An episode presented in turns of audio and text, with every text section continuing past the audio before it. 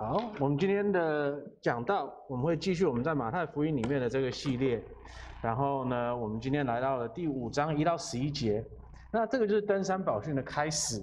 然后今天我们会看这个八福的这段经文。那我来读经文，请弟兄姐妹们就是继续的在荧幕上面可以听得看得到，然后也可以呃就是坐着听就可以了。然后要是你想要自己有一本圣经，可以自己一边看圣经的话，也可以呃就在那边。你可以自己拿，自己去拿，或者是就是请人帮你拿一下这样子。好，马太福音第五章一到十一节，耶稣看见这许多的人，就上了山，既坐下，门徒到他的跟前来，然后他就开口教训他们说：虚心的人有福了，因为天国是他们的；哀痛的人必有福了，因为他们必得安慰。温柔的人有福了，因为他们必承受地土；饥渴慕义的人有福了，因为他们必得饱足；连续人的人有福了，因为他们必得连续；清心的人有福了，因为他们必得见神；使人和睦的人有福了，因为他们必称为神的儿子；为义受逼迫的人有福了，因为天国是他们的。人若因我的缘故辱骂你们，逼迫你们，捏造各样坏话回谤你们，你们就有福了。我们一起来低头祷告。我们的天父，我们感谢你，我们感谢你，你是那一位创造了世界一切的主。主，我们感谢你，你给了我们一切的好处。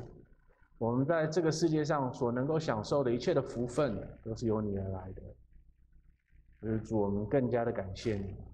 我们在主耶稣基督里面找到了更大的福分，就是天国的降临，然后我们可以入天国的这件事情。我们的天父啊，恳求你，让我们可以更加的去珍去珍惜这份福分，让我们可以在这段经文里面看到这个福分的美好。我们的天父，恳求你，让我们接下来时间，我们每一个人心里面的每一个想法。然后你仆人嘴巴里面的每一句话语，都是荣耀你的名的。我们祷告这些奉主耶稣的名，阿门。然后我们每个人都想要过就是有有福的日子，对不对？那问题是在于说呢，我们可能每个人对这个福分的定义到底是什么？我们可能有的时候会有不一样的想法，然后这会导成说我们有不一样的期待。来看我们想要的生活是什么样子的。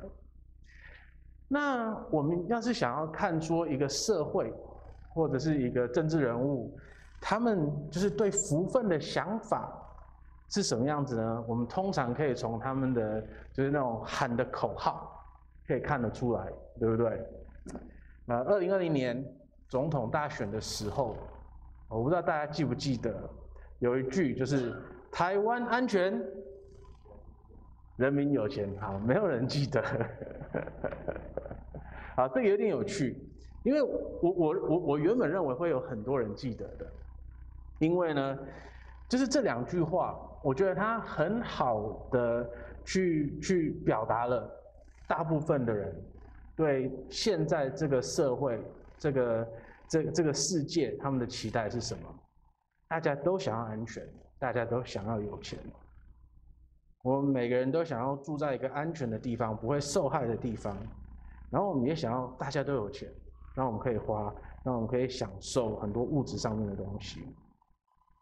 那为什么选举的时候会有这种口号呢？就是因为我们大部分的人都会想要我们的总统、我们的政治人物可以把这一种的福分交给我们。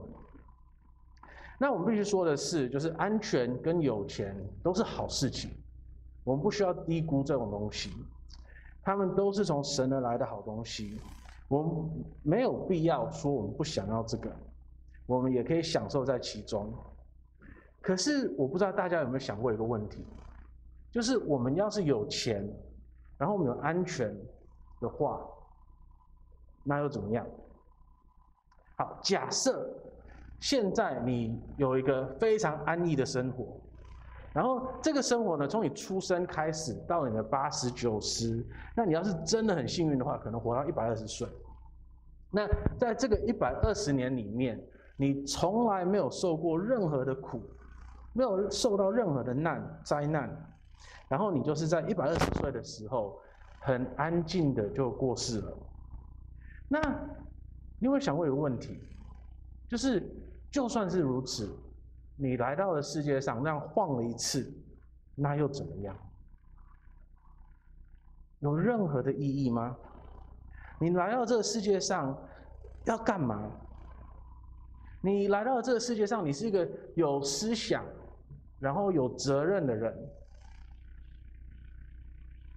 可是你来到这个世界上，你就只是安逸的活了一百二十年，你生活的意义到底是什么呢？要是没有意义的话，你就只是很多很多。分子去组成的一个没有意义的东西而已，你就跟一张椅子，你就跟一张桌子，一杯水，没有热，就就就是一样的东西。然后你死了以后，你就只是被宇宙重新吸收回去而已。你一百二十年里面有这些想法。有任何的作为，到最后都是没有意义的。那我换句话说呢，你的存在没有任何的意义。那最大的问题就是，当我们有钱有闲去想这个问题的时候，我们得到的结论就是这么的悲哀。我们会预，我们会想到说，事实上我们来了这个世上一趟一趟。是没有任何意义的。有一个，嗯，有一张，有一个报告，他们在讨论，就是美国的年轻人，他们的就是有有有，就是忧伤症的的，就是有多少人有忧伤有有啊忧郁症？OK，那他们发现的是，很有钱的家庭里面。的小孩子，他们比没有钱的家庭里面的小孩子，有有就是他他们的忧郁症率是超是超过两倍。所以换句话说，就是你家人很有钱的话，你反而更有可能得到忧郁症，因为他们有钱有闲去想这个问题。所以呢，要是我们一生中只是想要安全跟金钱的话，我们事实上对这个世界的期待太低了，因为当我们真的得到这些东西的时候，我们不会觉得它是真的是福分，我们不会得到真正的在心里面深处的满足感，我们不会得到说这个真的是一个使我们开心高兴，然后可以安真正的安稳的活下去的一个东西。因为呢，到了最终，这些东西通通都是虚空的。圣经里面的传道书就有这样子写，一开始就这样子写：虚空的虚空，虚空的虚空，一切都是虚空。人的一切的劳碌，就是他在日光之下的劳碌，对自己有什么益处呢？一代过去，一代又来，地却永远存存在。太阳升起，太阳落下。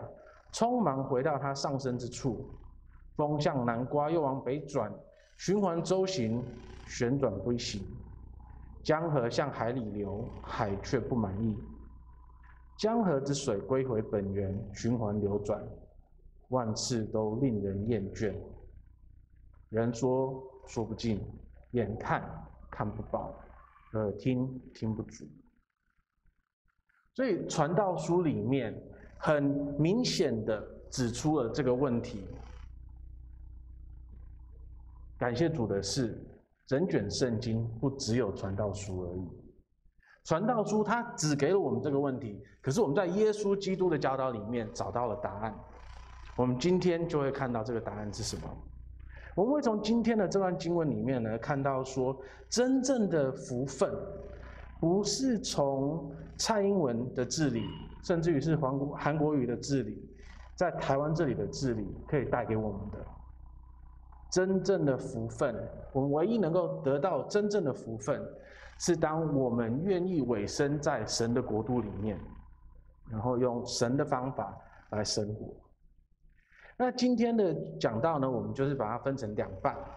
第一半呢，我们会，我我们会开始去看到说，就是一群受到祝福的人，还有他们的国王，他们是什么样子的人。然后我们会看到说，这一群受到祝福的人，他们在这个国度里面，他们的生活会是什么样子的。所以，我们先来看，就是受祝受到这个祝福的人是什么样子的人。什么样子才是受到？神的祝福的人呢？什么样子才是有福的人呢？我不知道大家记不记得，我们在马太福音第四章的时候，我们看到的是耶稣他在加利利的各地去传道，然后去去去医治人，然后也呼召人来跟从他。然后我们在那里面呢，我们看到了三种特质的人，就是那一群爱他的人，那个想要服侍他的人，还有那些需要的人来。跟从他。那我们上次的讲到，我们谈到了说，事实上我们每一个人都是这三一种三种人，我们缺一不可。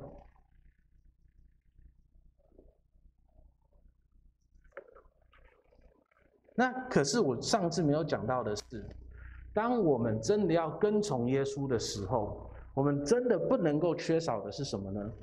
就是我们要想要听他跟我们说话。所以，要是你有圣经的话，你可以再回去看那段经文，你会注意到说，第十七章的第十七节跟第二十三节都在讲说耶稣在到处传道的这件事情，他一直在跟人分享神天国要来的事情。然后呢，在这里第五章的一到二节，我们会看到的更清楚的是，就是那一些要跟从他的人，想要听他说话。好，当耶稣看见这许多的人，他就上了山，既坐下，门徒到他的跟前。所以你有没有看到这一个细节？就是耶稣看到了很多人，一群人在那里，然后他上了山，然后只有门徒们，就是真的跟随他的那些人去找他。然后在这里呢，耶稣他坐了下来。的这个动作实际上很重要，因为呢，在犹太人的传统里面，坐下来教导才是他们普通的教导的姿态，所以他们的讲道不是像我现在站在这里，然后有个讲台，他们会是有一张椅子摆在这里，然后坐着跟大家讲。所以当耶稣他坐下来的时候呢，大家就有个期待，哦，这是我们的老师。要来跟我们说话了，然后呢，他们就跟着他上山，到了他的跟前，来听他教训他们，呃，向他们说话。然后呢，耶稣就真的开始教导那些真的想要跟从他的人，那一些愿意上山去听他说话的人。然后耶稣他在开始这个教导的时候呢，他开始的方法很有趣，他跟他们讲他真的想要听到的东西，就是他们如何能够得到从神而来的福分，他们要成为什么样子的一个人，他们才能真正的得到神给他们的福分呢？那这里我们必须要说的是，我们刚才看到的。这几个特质，他他不是在说哦，有一群人他们可能是虚心的人，有一群人他们可能是哀痛的人，有一群人可能是温柔的人等等的，这个是同一群人需要有的几个特质，所以一群人需要有这所有的特质，然后他们就是有福的人。那我们一开始会看到是他们是那一群虚心的人。然后他们是那一群哀痛的人，他们是温柔的人，他们是饥渴慕义的人，他们是怜恤人的人，他们是清心的人，还有他们是使人和睦的人，还有他们是为义受逼迫的人。这些人，这一种人，就是有福的人。然后在这里呢，在这段经文里面，我们会看到一件事情，就是这几个事实上通通都是连在一起的，因为他们是在描述同一群人。我们先从那些虚心的人来讲，那个虚心呢，他换句话说就是很谦卑的人。那在我们的社会里面，在我们的文化里面，我们对谦卑，我们是觉得谦卑是一件很好的事情，对不对？可是有的时候呢，我们的谦卑会太过，那个是假谦卑。好，今天可能你邀请了一个人来家里吃饭，然后你明明在厨房里面忙了一整天，然后，然后有一个宴席出现了，然后人家跟你说：“哦，这个好好吃”的时候，你说：“哦，这是我们家常菜。”对你可能有一个小孩子，他很聪明，而且他就是也很认真的学习，然后考一百分，然后有人跟你说：“哇，你小孩子好厉害”的时候，你说：“哦，这是小心的。”有的时候，我们的谦卑、我们的谦虚可以太过，甚至于变成是假的。可是在这里呢，耶稣不是在讲这种谦卑。在这里呢，他讲的谦卑，是出于一个我们面对了我们真正的需要，我们真正的软弱的时候，所看到的我们自己的有限所产生出来的谦卑。然后在这里呢，他在特别讲的是我们对我们自己的道德标准，还有我们自己的道德的生活的实际的看法，让我们造成我们有一个对自己一个谦卑的心。这里呢，这个虚心，它比较好的一个翻译，会是灵命贫困的人。当我们真正的很、很、很、很诚实的去面对我们自己的时候，我们很快的会看到我们自己的有限，不是吗？我们要是可以很认真的去看我们自己的普通的每一天的生活的话，我们知道说，我们经常缺乏很多东西，我们很贫困，特别是灵命上面的贫困。我们很多人，我们普通时候的生活，我们会自以为是，我们认为我们是好人，然后我们因为认为我们是好人，我们会完全忽略我们事实上是罪人的这件事情。那。这个本身的问题是什么呢？当我们自以为是，当我们自以为是好人的时候，当我们不愿意承认我们是罪人的这件事情的时候，我们就是一群不愿意改变的人。所以，大家、别人无论如何怎么样子的试着跟你沟通，你都绝对听不进去，因为你需要维持自己是义人的这件事，你义自己自己是好人的这个形象，你不愿意去面对你的罪。那你不愿意面对你自己是罪人的时候，你就永远不会改变。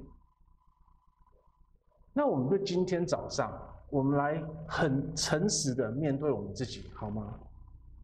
在今天早上，我们大家很多人，虽然我们知道说我们应该要来准时的敬拜神，可是刚才我们开始的时候，会堂里面到底有几个人？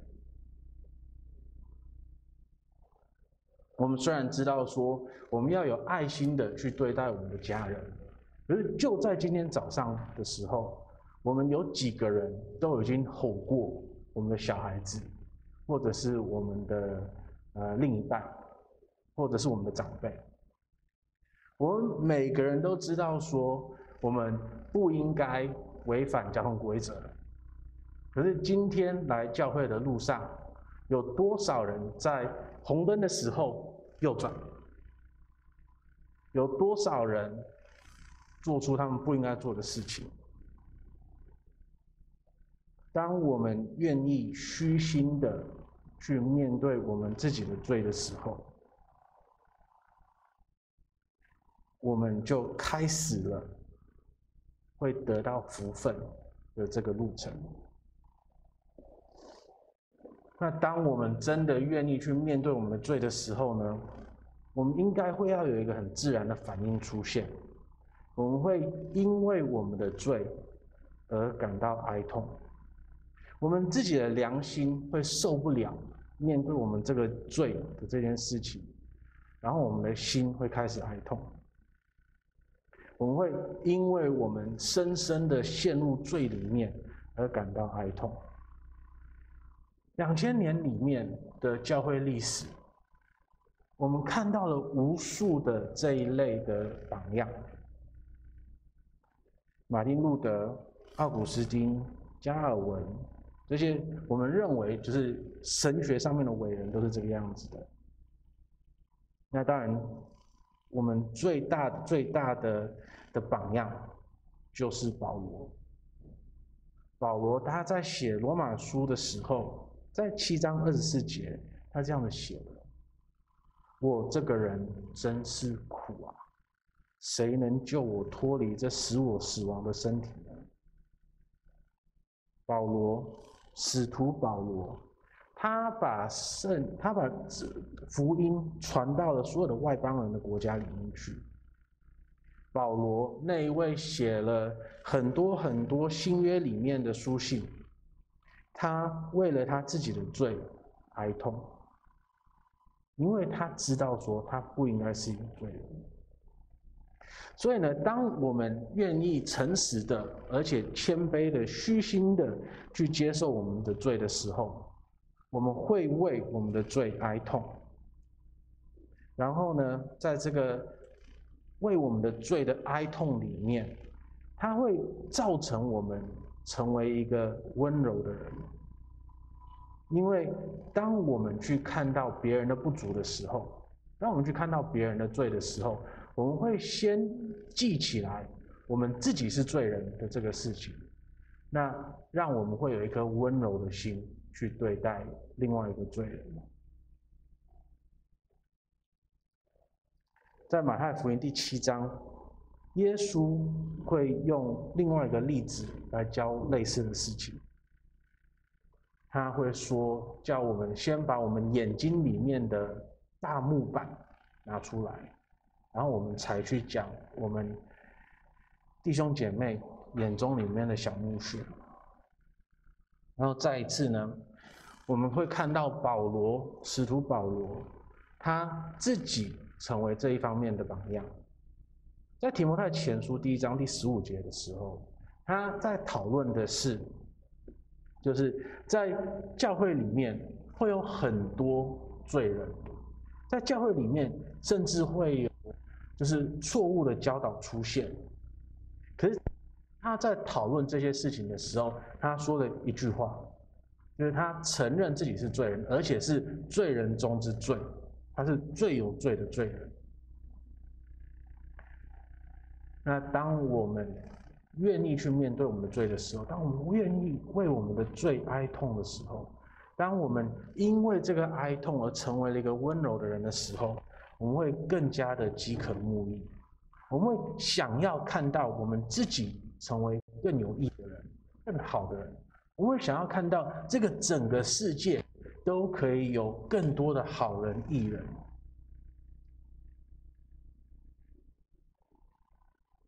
那可是呢，我们看到的，我们想，我们有这个欲望的时候，我们想要看到这件事情的时候，我们饥渴慕义的时候，我们一直都会有一个危险，对不对？有一些很饥渴慕义的人，他们就是想要看到完美的人，可是他们没有怜悯的心。去对待别人，他们会用他们自己认为的义去鞭策别人。嗯，我有事没事，就是走在路上，都会遇到一些正义魔人。他们自己认为说什么是对的，他就一定要逼着大家做同样的事情。他们毫无怜悯的心。可是我们要是真的有温柔，我们真的看到我们自己罪的时候，我们一定会有怜悯的心去对待另外一个罪人，因为我们知道我们是多么需要怜悯的。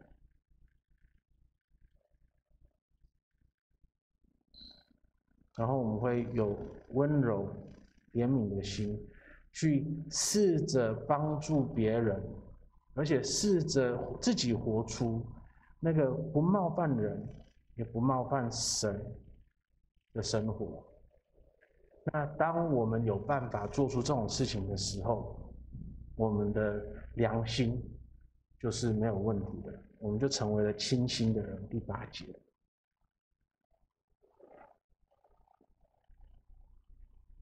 那当我们清心了，当我们的良心没有问题的时候，我们会知道说，这个是一个多么美好的一个状态。我们可以享受在里面。当我们不会受到我们良心的责备的时候，这是多么美好的。那我们也会帮助别人去得到同样的祝福。我们会帮助别人使人和睦，也与神和睦。那我们就会成为那些使人和睦的人，而得到这个永恒的福分。那在这里，我们看到的是一个很美好的一个状况，对不对？我们为我们的爱，我们为我们的的的的罪，我们哀痛，我们可以成为温柔有怜悯的人，我们饥渴慕义。我们想要使别人得到和平，因为我们知道说清心是多么美好的。可是我们会面临一个很大的问题，就是这个是一个 我们完全没有办法自己去得到的一个状态。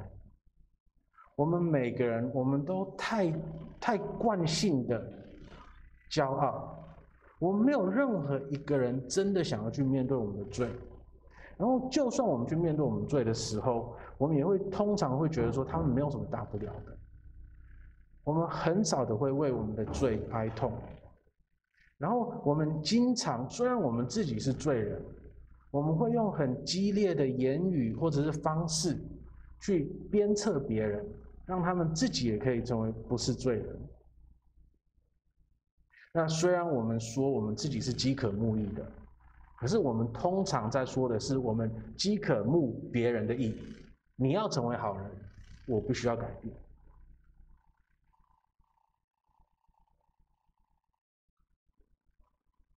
然后经常呢，我们痛恨别人，他们没有办法达到我们自己的那个道德标准，虽然我们自己也没有办法达到它。然后呢，我们继续的冒犯神，也冒犯人。我们的良心事实上完全不清晰，事实上是极度的肮脏的。我们只是不愿意去面对它而已。然后我们经常与神作战，也与人作战。这个世界上就是这个样子的，不是吗？所以呢，我们是根本没有办法有福的人。我们看到这个八八个特质，有福的人的八个特质的时候。我们一定会意识到说，我们不是这个样子的人。那耶稣他把这八种特质吊在我们面前，他只是为了嘲笑我们吗？他只是像有的时候我们去逗小孩子的时候，把一个很好吃的甜点放在他的面前，然后说：“哈哈，你吃不到。”然后啊，来到我们家里面，你应该都知道，我基本上每天晚上都会出现同样的戏。跟我小孩子出现同样的戏，难道耶稣跟我一样是一个很残忍的人吗？他把一个很好的东西、美好的福分吊在我们面前，然后就跟我们说：“哈哈，你就是达不到。”你觉得耶稣是这样子的人吗？当然他不是的，当然他不是的。耶稣不可能是那样子的人。那所以我们要怎么样子才能得到这个福分呢？我们再回到原本的那个嗯想法，我们很多人都会觉得说，我们的政治人物，我们的王，要把这个福分，无论那那些福分是什么，安全、钱带到我们的身上，来到我们的里面。那要是耶稣是我们的王的话，他就可以把这个福分带到我们里面，带到我们社会里面，带到我们之间。世界上所有的王都会失败，就算你只是给他安全跟金钱这个任务，把把这两件事情带到我们的社会里面，这个任务他都会失败。可是呢，耶稣这个真正美好伟大的王，他是不会失败的，而且他是会把真正的福分带到他的子民之间的。耶稣他是那位最终的王，他可以把最真实的福分带到我们之间。那在这里呢，他不是一个有双重标准的神人，他能够达到替我们得到这些福分的方法，就跟教导是一模一样的。他自己成为了，他自己就是这样子的一个人，所以他能够把这个福分带给我们，因为他是我们的王。所以，虽然我们自己没有办法完全的谦虚，我们没有办法自己真正的虚心，虽然我们知道说我们是没有办法这样子做的，主耶稣基督他自己就是那个最谦卑的人，他从天上来到了地上，虽然他是天上的王子。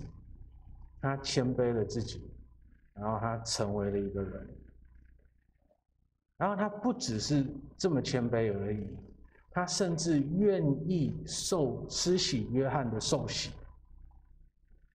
让他可以不只是成为一个人而已，他还可以跟一群罪人完全的认同。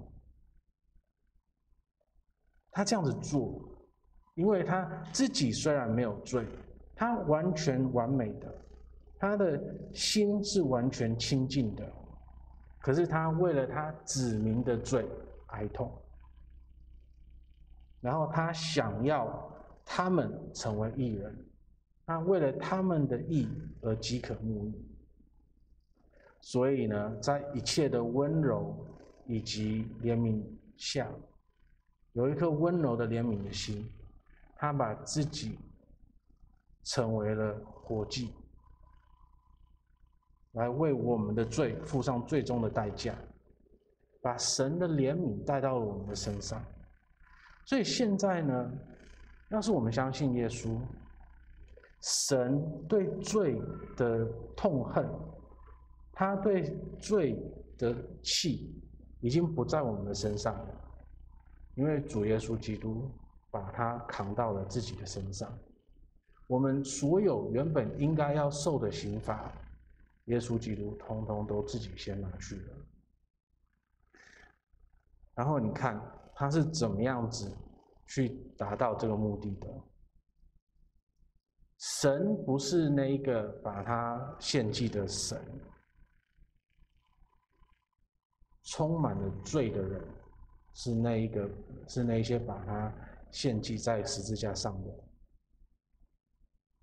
所以换句话说呢，他为了要把这个福分带给我们，他被人压迫了，他因为义而受到了压迫，所以到最终呢，是因为他受到的压迫，而把这些所有的福分都带给我们。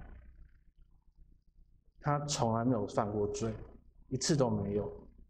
然后他被那一些。宗教领袖还有政治领袖，因为他的义而压迫了他，然后他们回谤了他，他们捏造各样的坏话回谤他，然后主耶稣基督经历了这一些，为了神的福分，所以我们真的没有办法自己去得到这些福分。我们需要的是神给我们的王，主耶稣基督，他自己成为这个八个特质的人，他自己就是这个八个特质的人，来把这个福分带给我们。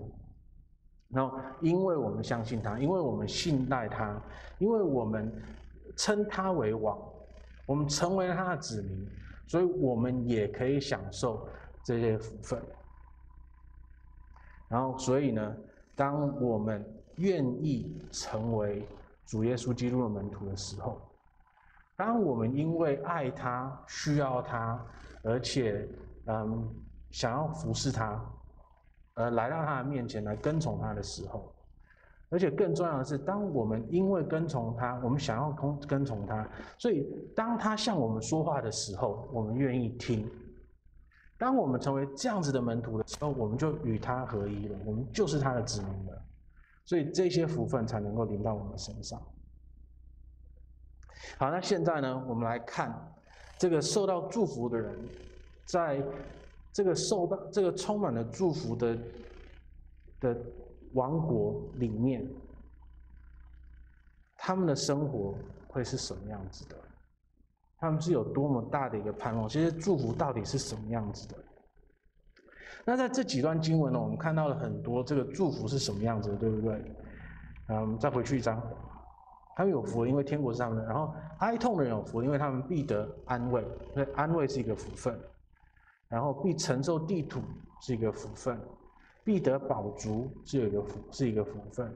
他们必蒙怜恤是一个福分，他们必得见神又是一个福分，他们必称为神的儿子又是一个福分。天国是他们的又是一个福分。这些就是我们在耶稣基督里面可以得到的福分，这些什么东西？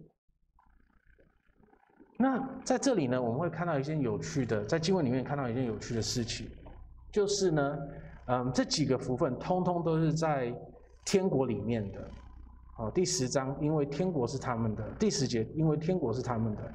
然后我们到了这八福的最前面，也是天国是他们的。第三节。虚心的人有福了，因为天国是他们的。所以呢，天国是他们的，天国是他们的。然后这些别的福分，代表说这些福分通通都是在天国里面的福分。昨天我们在教会里面，嗯，办理了赖伯伯他的葬礼。然后在那个追思礼拜里面呢，嗯，我读了一段启示录的经文。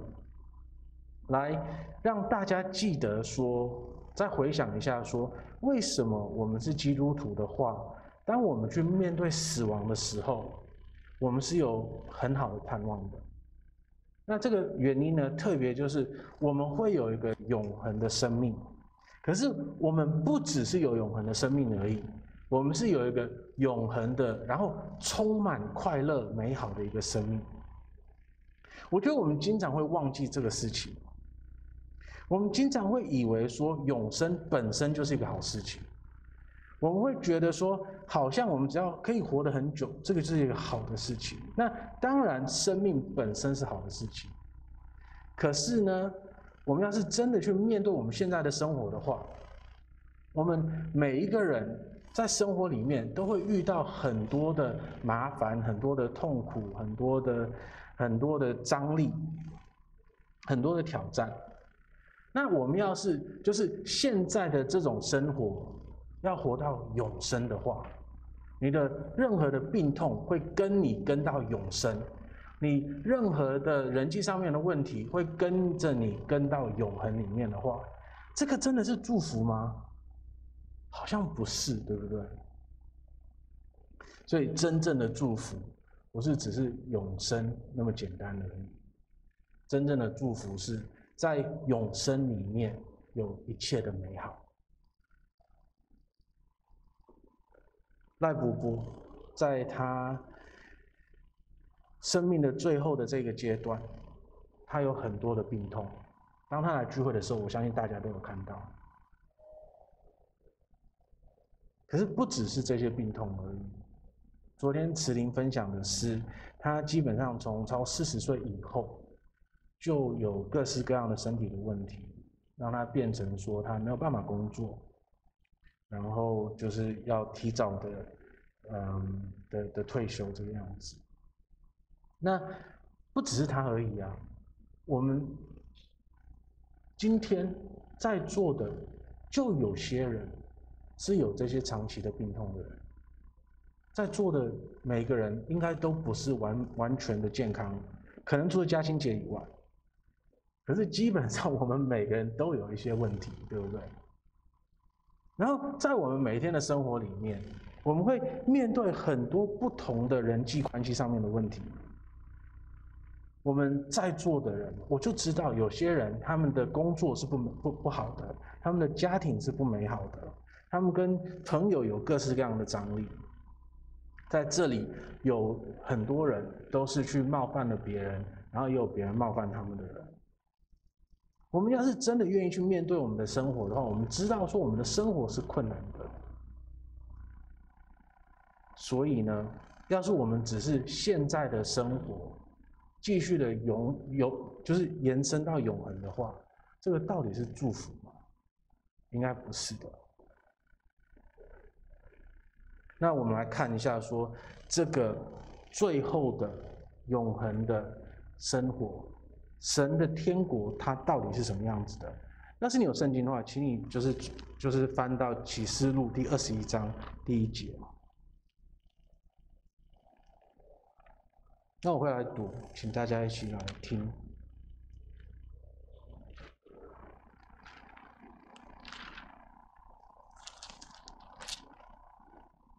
启示录第二十一章一节，我又看见一个新天新地，因为先前的天地都过去了，海也再没有了。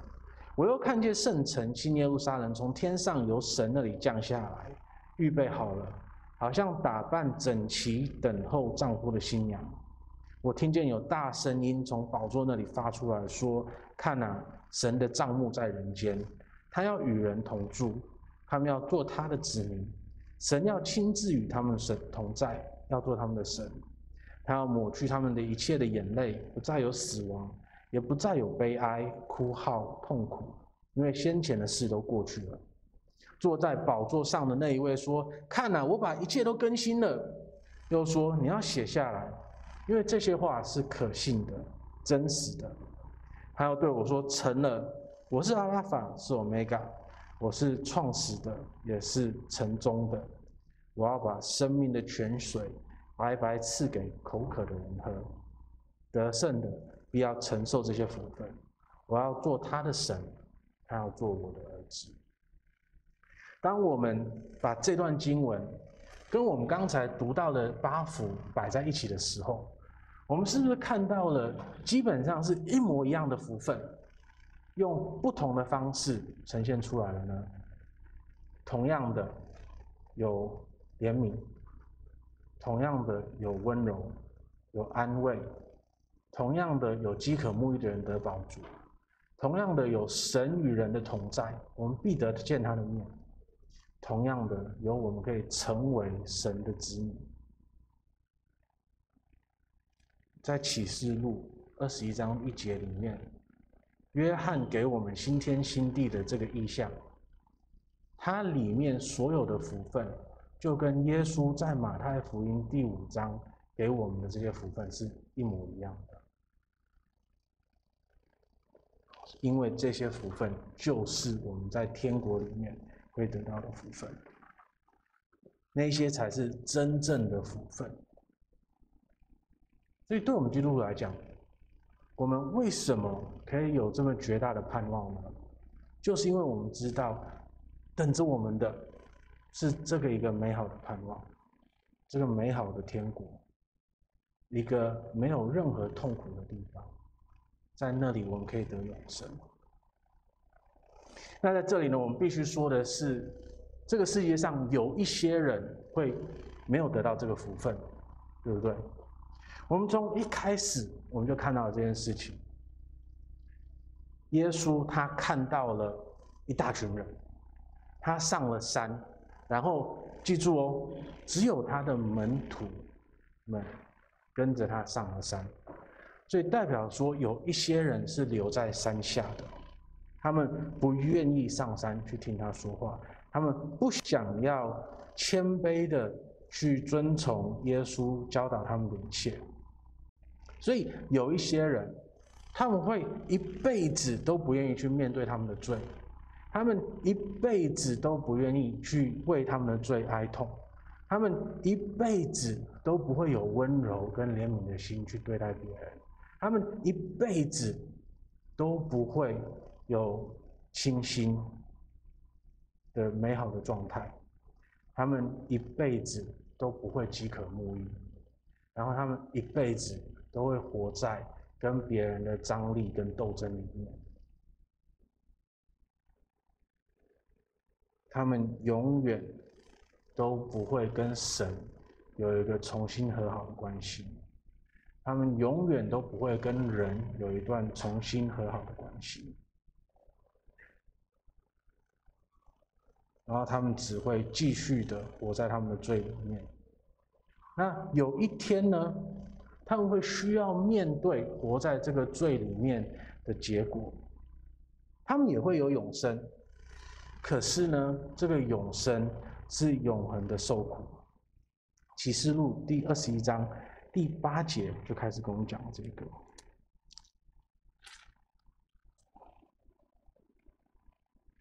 只是那些胆怯的、不信的、可憎的、杀人的、淫乱的、行邪术的、拜偶像的和所有说谎的人，他们的份是在烧着硫磺的火海里。这就是第二次的死。所以今天你要是不是基督徒的话，我想要鼓励你，真的去很认真的去思考这个问题。无论你跟从耶稣，或者是不跟从他，你都会有永生。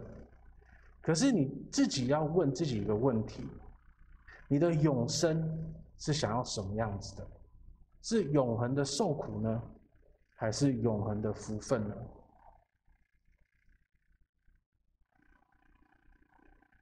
你要是想要永恒的福分的话，那些福分都是你的。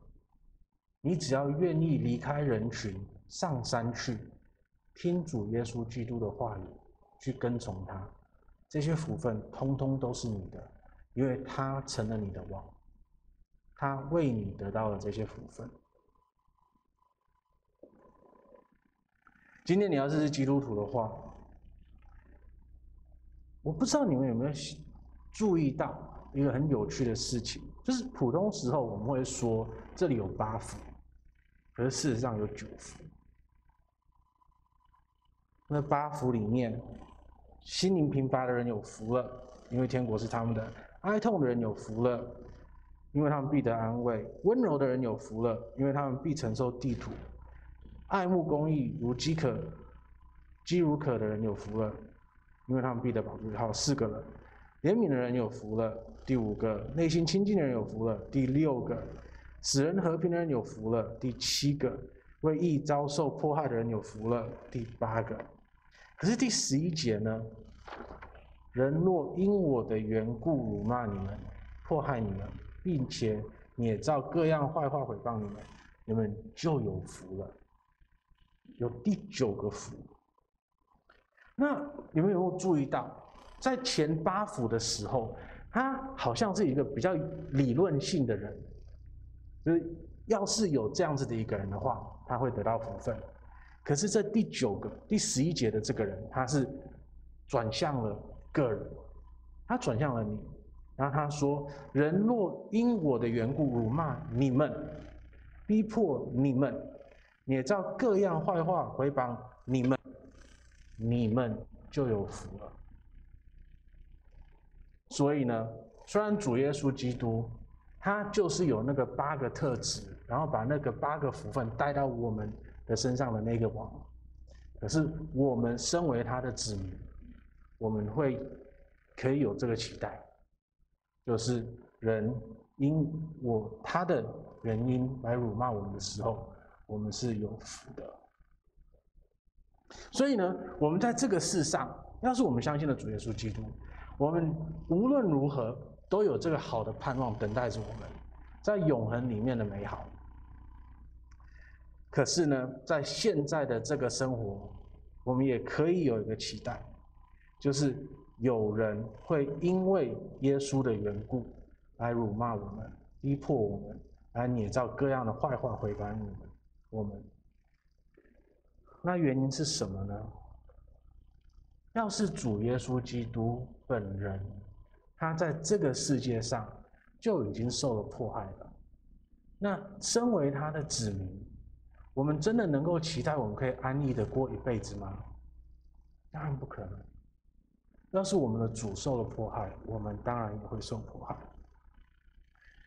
那在这里有一句很、很、很、很关键的一个字，我们要记得，就是“人若”，人若因我辱骂你们，所以就是假设它会发生的事情。所以今天，要是我们是基督徒，然后我们真的就安逸的过了一辈子，然后呢，我们从来没有遇到这个问题，感谢主，这是一个极大的祝福。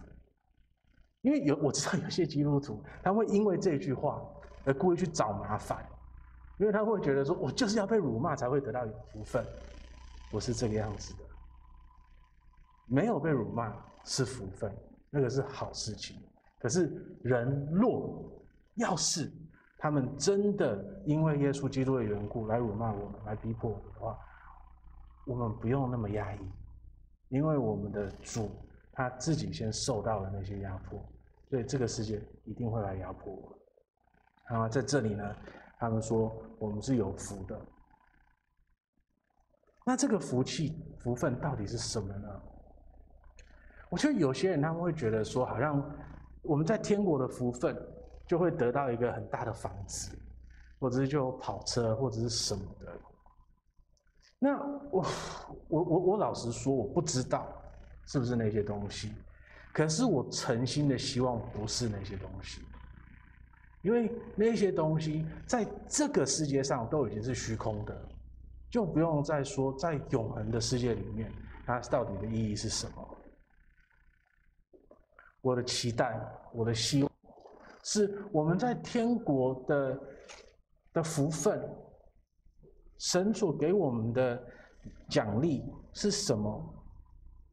都超过了我们在这个世界上所能够经历的任何的事情。